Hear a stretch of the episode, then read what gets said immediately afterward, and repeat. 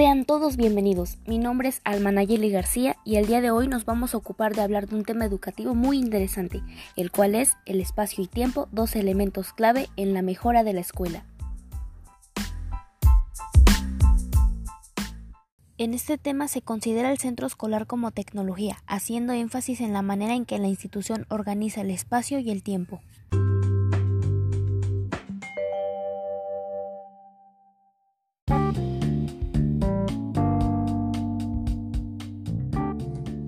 La escuela como tecnología. Comúnmente hablar de tecnología se ha convertido en sinónimo de aplicaciones y desarrollos de las tecnologías digitales de la información y comunicación.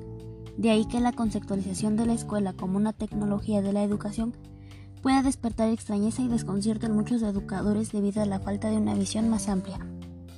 La consideración de otras visiones de la tecnología nos permite encontrar los fundamentos para considerar a la escuela como un ensamblado de tecnologías construido y modelado tiempo atrás para la consecución de unos fines determinados. Este es un entramado en el que confluyen diferentes tipos de artefactos, junto con maneras de organizar las acciones en tiempos y espacios estipulados, sirviéndose de un conjunto de representaciones del conocimiento que actúa como mediador del aprendizaje, ayudando a interactuar de manera indirecta con la realidad.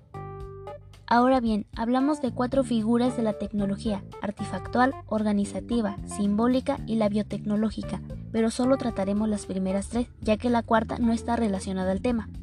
Cuando hablamos de tecnologías artefactuales, consideramos aquellas que están relacionadas con la fabricación y los usos de aparatos y herramientas, las tecnologías organizativas son consideradas como la secuenciación de acciones que se centran en el tiempo medido y que establecen reglas de acción a las personas. Pueden incluir artefactos.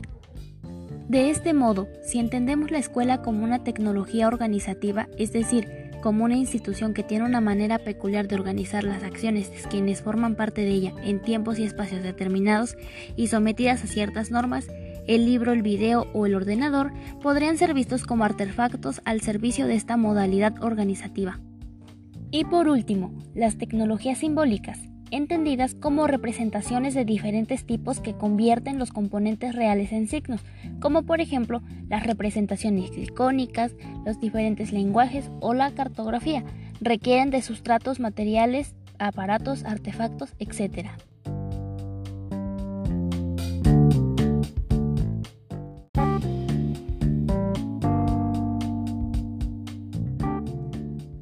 En otro punto, hablar de cómo se entiende y organiza el tiempo, esto en los centros escolares, dependiendo del nivel escolar, el tiempo se divide en horas del reloj e incluso en bloques, en los cuales se supone que un grupo de estudiantes se dedica al estudio de una asignatura. La organización del tiempo escolar obedece a la necesidad de control desde la administración educativa, ya que la asignación rutinaria de tareas específicas en este entramado temporal espacial lo hace perfectamente posible. Esta consideración, el control desde la administración, solo es posible desde lo que se denomina una visión técnica racional del tiempo, es decir, la consideración del tiempo como un recurso finito y objetivo en el sentido que significa lo mismo para cada persona o grupo y que se puede gestionarse con el objeto de cumplir con unos fines educativos determinados. Relacionadas con lo técnico racional y la subjetiva, se distinguen dos concepciones de tiempo, una monocrónica y una policrónica.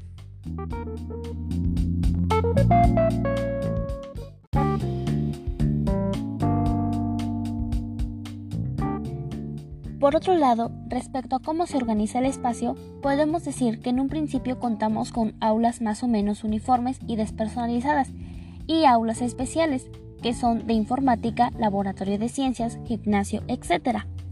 Las primeras son las que se utilizan durante la mayor parte de la jornada escolar.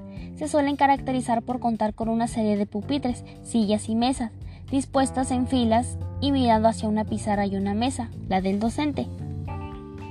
Las últimas, utilizadas de forma excepcional y menos regular y ligadas sobre todo a la utilización de un material especial que no tiene cabida en un aula regular o a una actividad que requiere más espacio o un hábitat especial.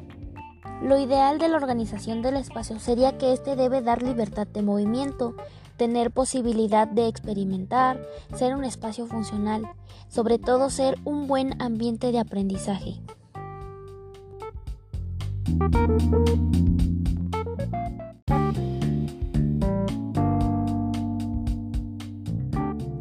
La influencia del cambio temporal espacial para la mejora educativa pasa por 1.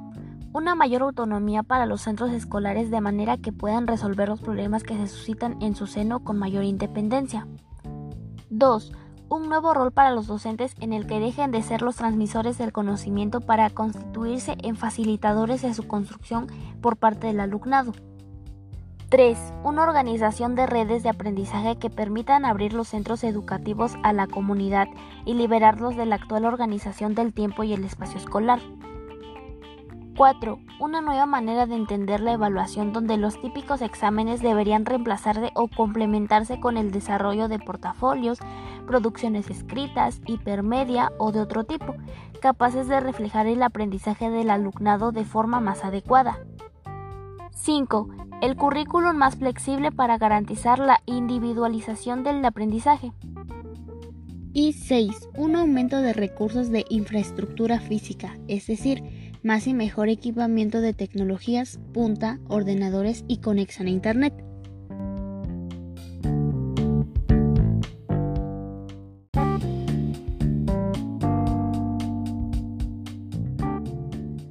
Otro punto es un tiempo monocrónico en un único espacio aislado, el aula de informática.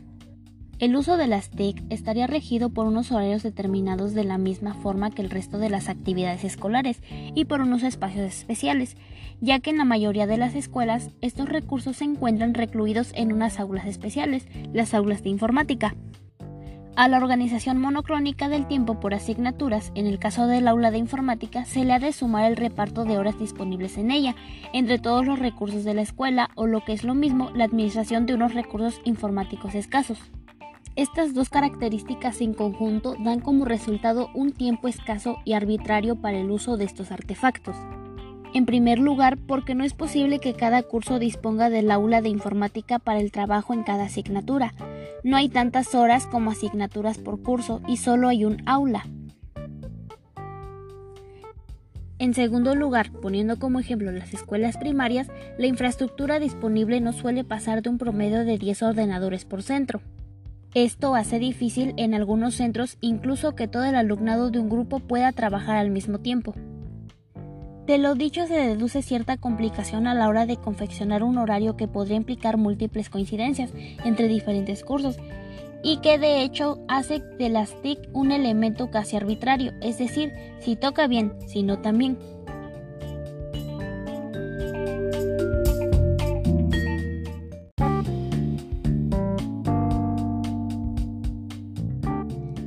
Por último punto, para una nueva escuela, una nueva tecnología de la educación. La concepción y utilización del espacio y el tiempo son elementos clave de la tecnología por excelencia de la educación. La escuela ha entrado en una interacción sin solución de continuidad con el resto del ensamblaje tecnológico que constituye la maquinaria escolar. La mejora de la escuela actual no se basa solamente en la reorganización del tiempo y el espacio, sino en la revisión de los diferentes factores que contribuyen a mantener su metáfora organizativa.